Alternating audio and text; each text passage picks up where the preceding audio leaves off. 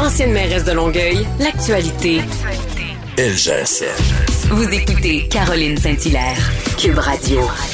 Avec toutes les histoires horribles qu'on entend avec euh, la DPJ, la Direction de la protection de la jeunesse, encore cette semaine, deux enfants tués à Wandake, j'ai voulu parler avec quelqu'un qui a vécu euh, euh, les problèmes avec la DPJ, qui elle-même se qualifie comme une enfant de la DPJ. On l'a entendu à la commission Régine Laurent.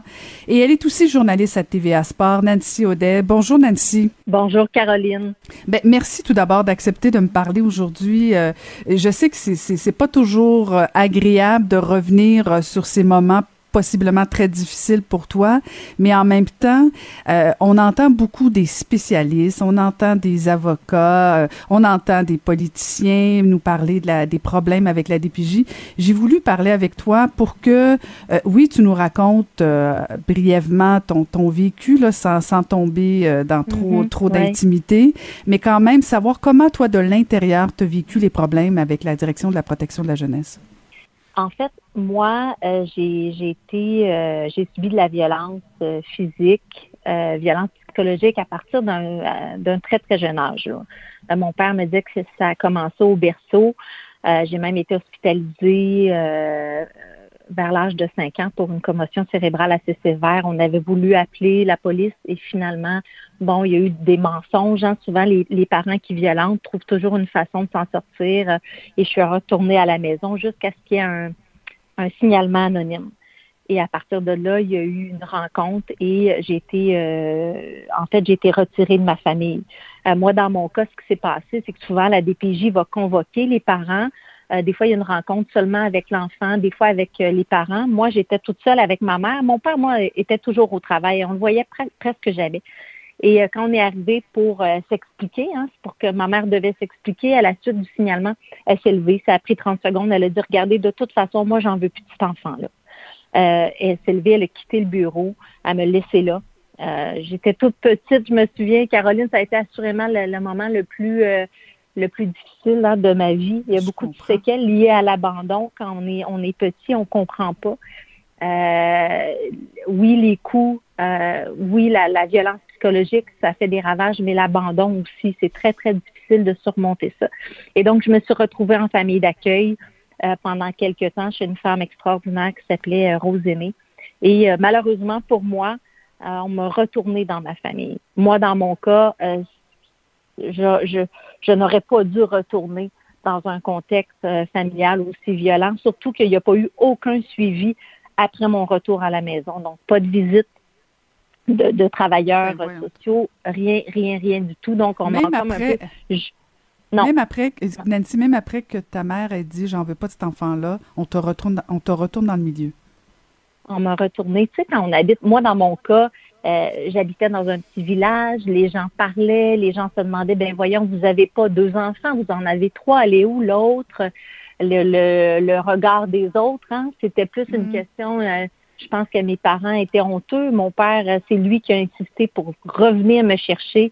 Euh, et c'est lui qui a dit au travers social, ah oui, oui, ça va bien aller et tout. Aujourd'hui, il regrette là, amèrement. Mon père, il dit, je t'ai ramené en enfer, j'aurais pas dû faire ça, mais Bon, c'était une question de réputation. Donc, moi, j'ai j'ai retourné.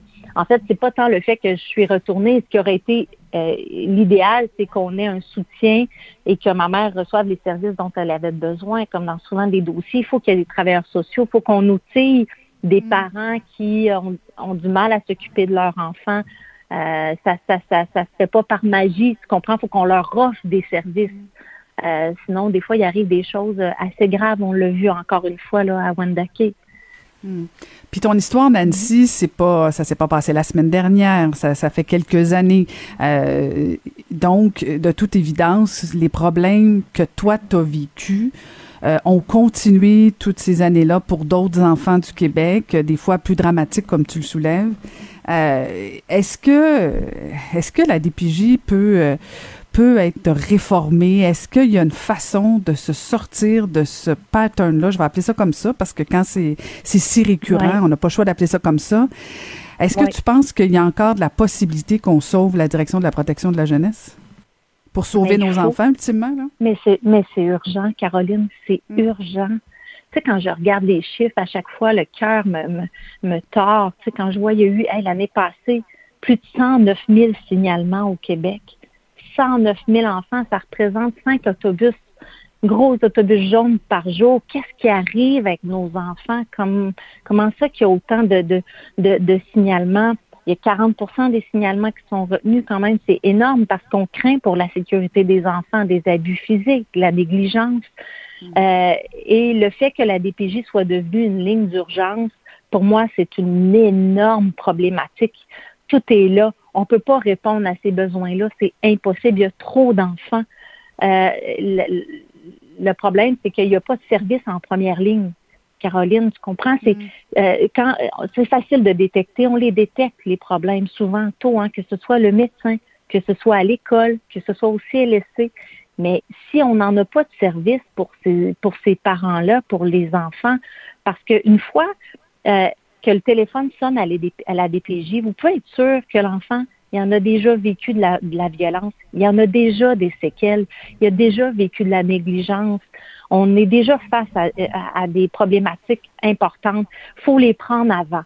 Ça, là, ça veut dire augmenter les services euh, de soins de santé dans les CLSC, dans les organismes communautaires, euh, même chose dans les écoles. Il euh, faut qu'il y ait des travailleurs sociaux, il faut qu'il y ait des gens qui, qui soient là pour surveiller les enfants, observer les signes. Il y en a toujours des signes, Caroline. Euh, peut-être que des fois, on ne prend pas le temps de voir, euh, on, on, les ignore, ou, souvent, comme je te dis, il n'y en a pas assez de, de, services. À partir du moment où on va commencer à injecter des fonds dans tout ce qui est service de première ligne, je peux vous dire que le téléphone va sonner un peu moins à la DPJ. On va sauver des enfants, on va sauver des familles, notamment dans les quartiers défavorisés. Puis la DPJ va pouvoir jouer son, son rôle, son, son, son réel rôle. Parce que là, c'est sûr qu'il y en a plein qui passent entre les failles du, filet, entre les mailles du filet, parce qu'il y en a trop d'enfants. Euh, et on peut pas, et donc on échappe des cas, euh, des cas urgents comme celui encore qu'on a échappé la semaine dernière et qui a coûté la vie à deux petits enfants. Moi, ce qui, moi, ce que j'ai envie de dire aussi aujourd'hui, c'est qu'il y a des gens qui sont imputables par contre. C'est facile de dire, ah non, c'est pas moi, c'est lui, c'est lui. Euh, moi, je comprends pas qu'il n'y ait pas encore de congédiement euh, aujourd'hui. Il faut qu'il y ait des gens qui perdent leur emploi. Il y a des enfants qui sont morts. Ils méritaient pas de vivre ça, ces enfants-là. Là, les gens doivent être imputables. Puis je pense que là, le ministre va devoir mettre ses culottes euh, puis agir. Faut, faut, il est urgent d'agir. Je sais que le rapport de la commission n'a pas encore été déposé, mais je pense que on, sait clairement qu'il y a des, problématiques majeures dans certaines DPJ. C'est pas acceptable que ça arrive encore. C'est inacceptable.